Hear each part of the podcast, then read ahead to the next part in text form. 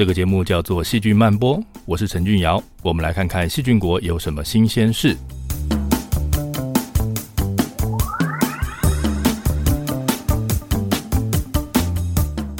甲烷是个麻烦的温室气体，在二十年内造成的影响会是二氧化碳的八十倍，而水田是甲烷的其中一个主要的产地。那我们要吃饭就要种稻子，那有没有办法可以在水田里面去减少数量呢？今天我们就来看看我们身边的甲烷跟制造它的古菌，泥土里面消耗甲烷的细菌跟隐藏版的大魔王。最后，我们再花点时间来看看水田里就地制造氧气的绿色装置。希望你会喜欢今天的节目。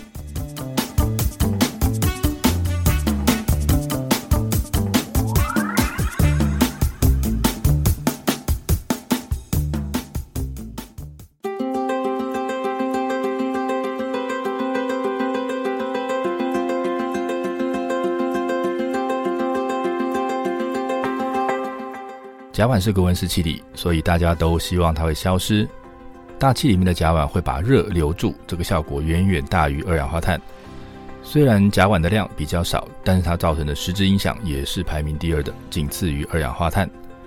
那这个一天一天增加的甲烷到底是从哪里来的呢？汽机车工厂排放的废气是个原因，但是呢，另外一个原因是来自农业生产，所以它的增加其实是难以避免的，因为呢是人口增加造成的。你或许不知道，人体也是甲烷的制造者。我们自己放的屁里面也是有甲烷的。那不过呢，追根究底，这个星球上由生物制造出来的甲烷都是来自古菌。那古菌是目前知道的唯一一群能够产生甲烷的生物。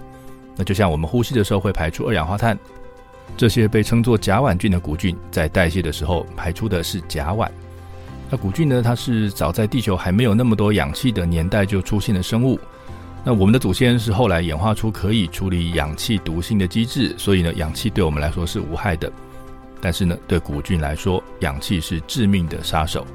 所以现在古菌只能够出现在没有氧气的地方。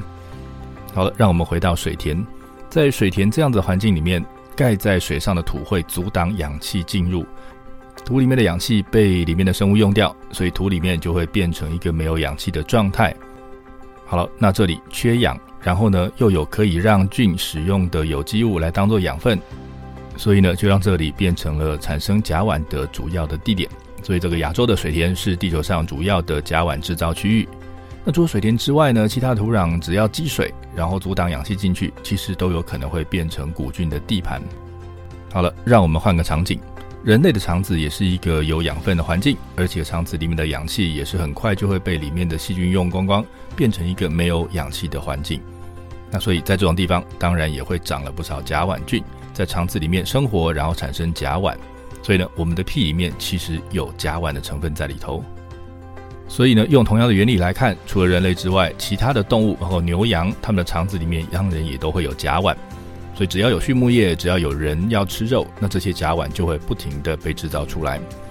好了，那这些牛羊的粪便堆在那边，它们已经内建了甲烷菌，然后也有养分。那所以接下来只要碰到一个没有氧气的环境，就可以产生甲烷。所以堆在田边腐烂的东西，如果缺氧，它也一样可以产生甲烷。就我们现在谈的例子，农业跟畜牧业都有这么多能够产生甲烷的机会，那有人就干脆把这些东西放在固定的地方，让它们分解产生甲烷。然后再把这些甲烷收集起来，甲烷可以燃烧，所以收集起来的甲烷就可以当做能源来使用。而且甲烷是比二氧化碳还要更厉害的温室气体，所以如果把甲烷烧成二氧化碳的话，可以稍微降低温室气体的这个冲击。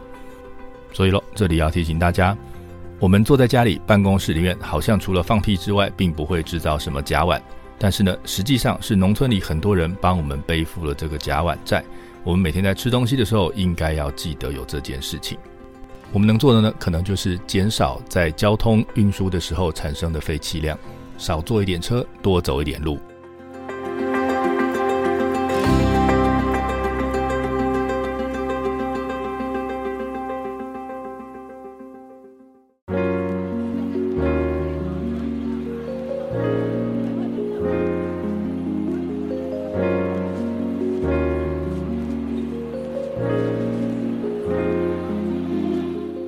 前面我们谈到水稻田是个主要的甲烷产地，因为水稻田的土被水覆盖，那氧气进不去，所以造成土壤里面会缺氧，然后呢就有利于甲烷生成菌的生长。那它们的生长代谢很甲烷，所以这样的土就会释放出甲烷。好，然后这个产生出来的甲烷呢会往上飘，最后跑到大气里面。那这些甲烷菌呢通常会住在土壤比较深的地方，为了要躲氧气。那它们制造的甲烷比空气轻，所以会从它们住的地方往上飘。好了，再回来想想甲烷。甲烷是天然气的成分之一，那它可以拿来当燃料，所以里面应该还存有不少能量。那既然还有能量，那有没有其他的生物可以利用这个能量呢？土壤里面真的有一群细菌，它演化出拿这些甲烷来烧的能力。那这边讲的烧，并不是真的拿来点火，而是要把甲烷拿来进行氧化反应，然后释放出能量来用。有这个能力的细菌呢，叫做嗜甲烷菌。这个嗜是嗜好的嗜，代表这些细菌能够使用甲烷。这些细菌的存在刚好可以拦截掉这个土壤里面产生的甲烷。那这些菌在什么地方呢？在土壤里面其实蛮多的。这些嗜甲烷菌呢，它们一定会住在甲烷菌的楼上，因为这个甲烷比较轻，它比空气轻，所以呢，制造出来之后会往上飘，会往上走。那这些嗜甲烷菌只要住在甲烷菌的楼上，就可以拦截到从底下冒出来的甲烷。他们会利用甲烷把甲烷氧化。然后呢，这个反应就能提供能量。那不过呢，这个反应需要用到氧气，所以嗜甲烷菌住的地方也得是要一个拿得到氧气的地方。所以什么地方最适合？那你的土壤的表层最适合。住在这里，上面有氧气，下面有甲烷，刚刚好，通通都有了。好了，我们为什么要花时间来谈这群菌呢？那是因为它对人类来说是有用的。这些菌可以用掉一些甲烷，所以就减少了跑到大气里面的数量。所以，如果可以做个什么事情来增加这些细菌的数量，这样不就有机会可以靠它们用掉更多的甲烷了吗？这一点其实是过去几年很多人在努力的事情，想要借助自然界现有的微生物的力量来解决在自然环境里面的事。嗯，我想这样应该是个最有效率的方法了。那不过这些自然微生物在经过这么久的时间的演化，彼此之间的关系错综复杂。你做任何一件事去扰动了一群生物，那所有受这群生物影响的生物也都会一并受到或大或小的影响。这个是我们在操控微生物的时候需要特别注意的事情。那这几年的研究发现，增加嗜甲烷菌这件事情的确可以降低甲烷菌制造并且释出的甲烷，但是你故意让嗜甲烷菌变多，原本跟这些细菌竞争的细菌就要哭了。有一类细菌叫做脱氮菌，它能够把氧化亚氮，就是 N2O 变成氮气。那这个氧化亚氮呢，它其实是一个比甲烷还要更可怕的温室气体，它的效果大概是甲烷的三倍多。那所以它也是一个应该要被消除的东西。那在土壤里面的这个脱氮菌就刚刚好可以帮忙来处理这件事情。不过呢，研究人员发现了这个脱氮菌呢会跟嗜甲烷菌抢铜离子。那如果嗜甲烷菌变多的话，那铜离子就会都被他们抢走，脱氮菌自然会受到影响。那脱氮菌的数量变少了，这些氧化亚氮的量就会变多。所以这个结果是我们消灭了甲烷这个小魔王，却换来了氧化亚氮这个大魔王。这件事也凸显出自然界里面微生物的复杂。那我们需要更了解它们，才能真正找到可以好好利用他们的方法。以上的资讯是来自 Trans Microbiology 在二零二零年的研究报告。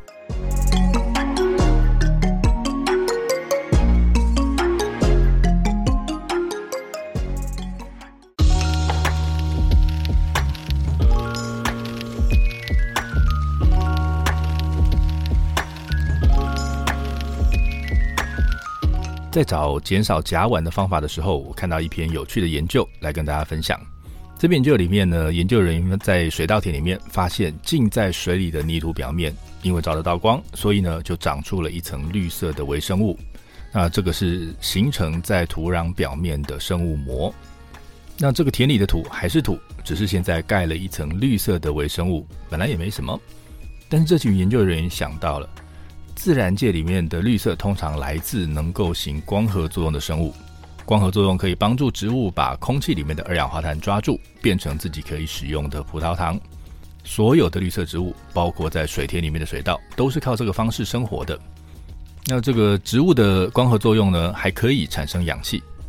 那所以泥土上面那一层绿色的生物膜应该也可以产生氧气。我们前面解释过了，水稻田里面因为放了水，所以让甲烷容易在这里产生。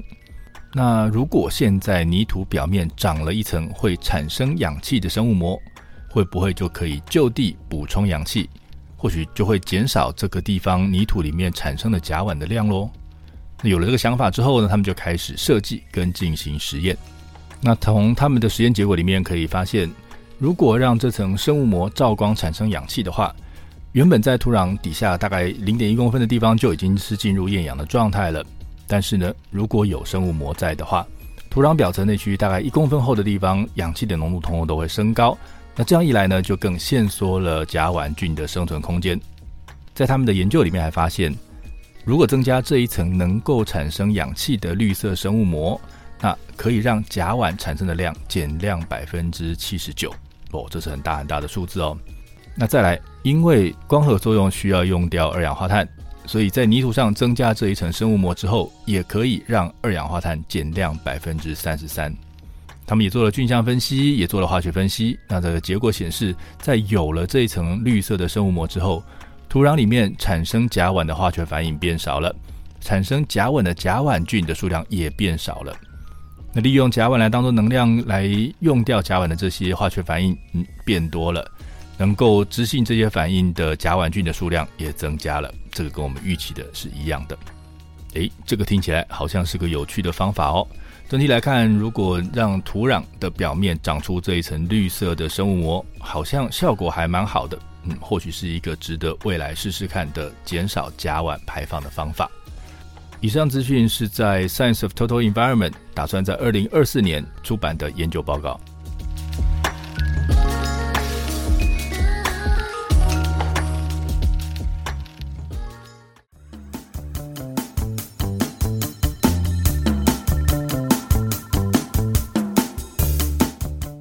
的节目要结束了。我们今天聊了古菌会在没有氧气的地方产生甲烷，但这件事情可能会发生在泥土里，也可能发生在我们的肠道里。